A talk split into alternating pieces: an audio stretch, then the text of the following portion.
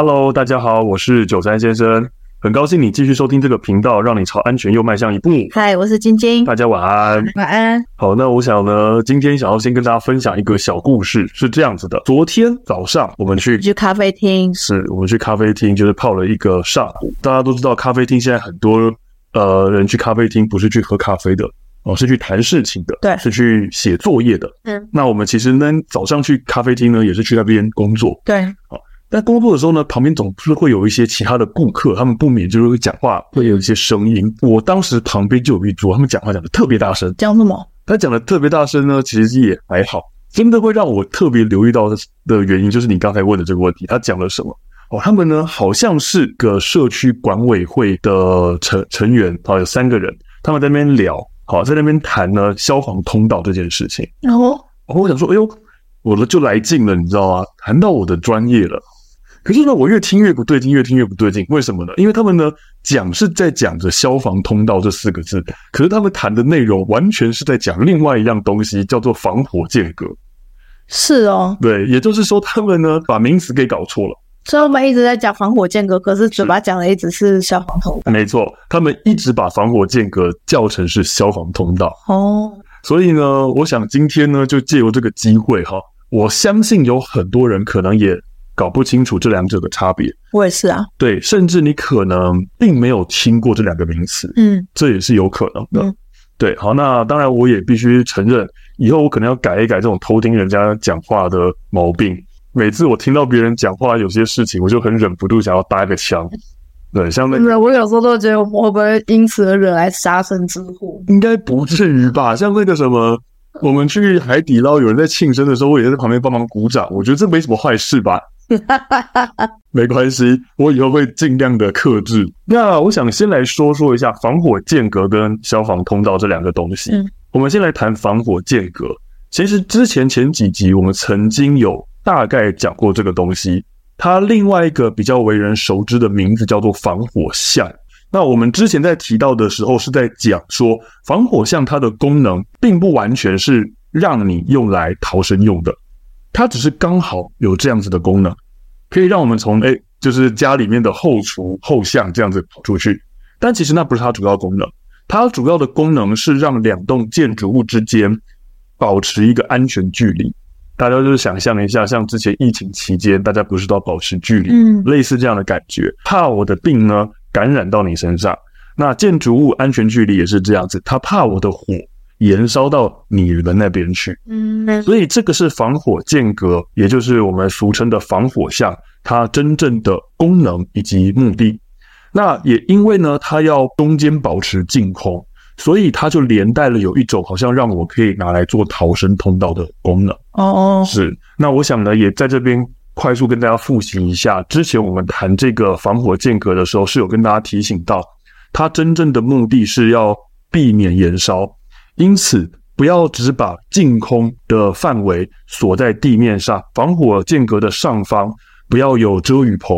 很多哎、欸，啊、呃，那个就是不对的。嗯，对，遮雨棚其实就刚好连成一条路径，对，燃烧路径就烧了过去。是，然后像我们上个礼拜提到的阳台外推，嗯，也是类似的情况。真的也有一些比较夸张的，我也看过，他把防火间隔的上方呢，就搭个铁皮架子，那个地方就开始做起生意，卖起小吃来了。那这当然都是不好的情况。好，所以呢，这个是防火间隔。好，我们要提醒一下大家，它的真正目的。昨天听到的那三位顾客啊，嗯，他们在聊的其实是这个东西。哦，对，但是他们一直把它称呼为消防通道，那实际上并不是如此。什么是消防通道呢？好，那大家有些人可能会在某些外面的大马路地上看到，它会写着四个字，就是消防通道。对。偶尔会看到这种东西，那这个东西是做什么用的？它其实呢，我们会把某一些路段标记为消防通道，而这条路段它就会是二十四小时都是严禁临时停车哦。而它的功能是要让消防队的救灾车辆，或者是警务的救灾车辆，或者是工程车，反正是跟灾害发生时需要紧急出动的这些工作车辆。让他们能够快速通行这条通道，所以消防通道指的是马路。是的，消防通道其实是马路，不是巷子，巷子就是防火间隔。对，没错。嗯，它其实是马路。哪一些马路会被列为消防通道？那有一些规定。好，那通常呢会用它的路宽去做判定。例如说这条路其实它比较窄，然后还有用路的长度去做判定。例如说这条路它比较长，太窄的路跟比较长的这种路，它其实对于我们的救灾车辆通行都会有比较大的阻碍。所以呢，通常的标准是用这些去做判断。就我所知，似乎并不是所有的县市规范都是相同的。地面上有写的消防通道，那通常它的左右两边至少会有一边是被画着红线，那是绝对禁止停车。嗯，那甚至假设被发现的话，都会有一些进行的拖掉。嗯，对，因为那个是要保留消防的救灾车辆通行。好，那也让大家知道一下，我们不是车子开得进去就好，因为我们车子开进去是要有操作救灾的空间。嗯，举一个最明显的例子，就是我们的云梯车。哦，那超大的。是的，云梯车它除它其实车宽哦，它是车子很长很大，没错，但它的车宽跟一般的车子差不多。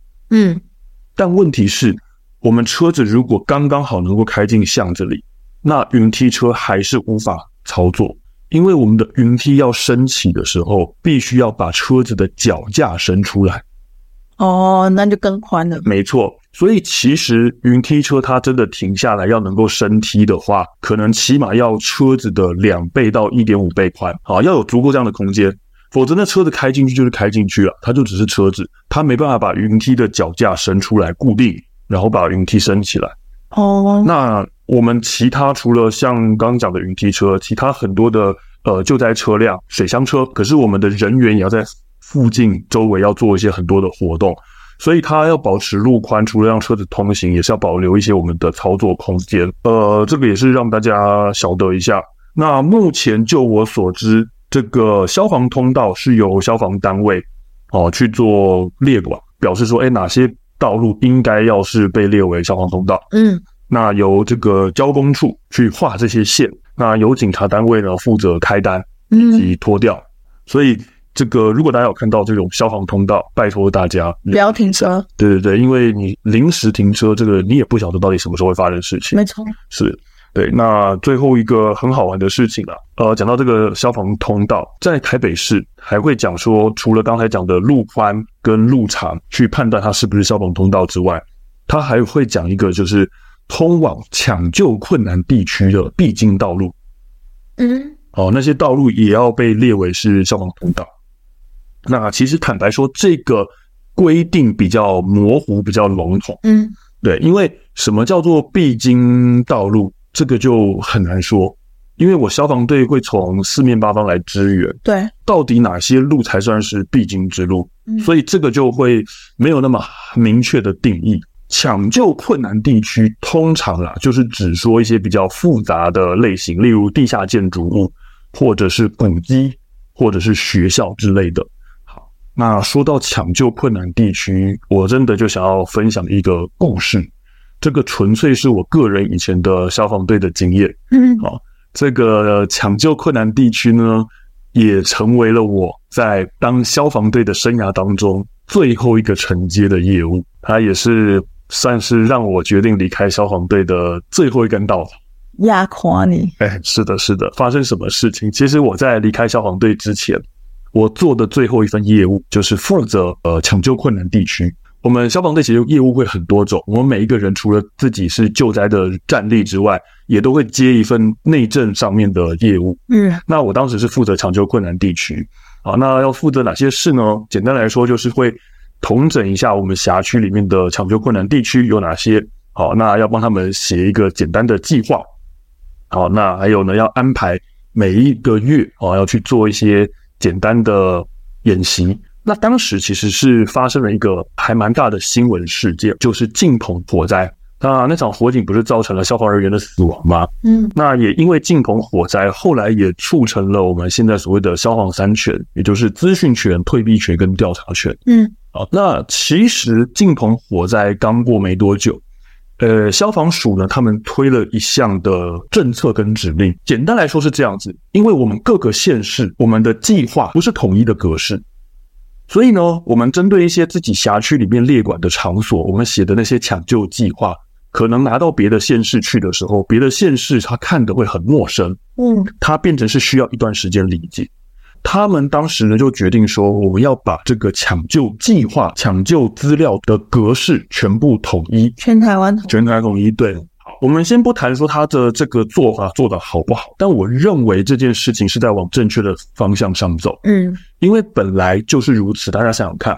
像前阵子很多的工厂火警，包含很有名的屏东呃明扬科技大火，对，大家也都在谈说，这个消防队到达现场必须要拿足够的资料，对。但是我讲真的，以往的实务经验，大家就算有准备这份资料，他拿给你的是什么？常常是一大叠厚厚的物质资料。那这一叠东西交到消防队手上，有任何意义吗？因为没时间去翻呢。没错，没时间去翻。这是绝对会面临到的问题，不只是消防队没时间翻，还有一件事情是，你翻了，消防队不见得看得懂。嗯，这个是事实。嗯，好，毕竟我们都知道隔行如隔山，上面写了一大堆专有名词，我们看也看不懂。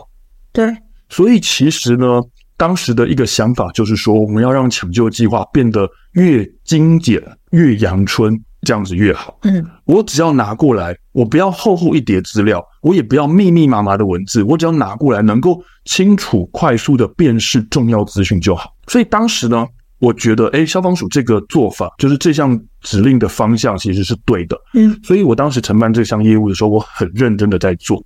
好，我甚至还利用放假的时间去场勘、去查看，说那一些我们辖区的抢救困难地区，它到底这边计划我应该要怎么写？嗯，好。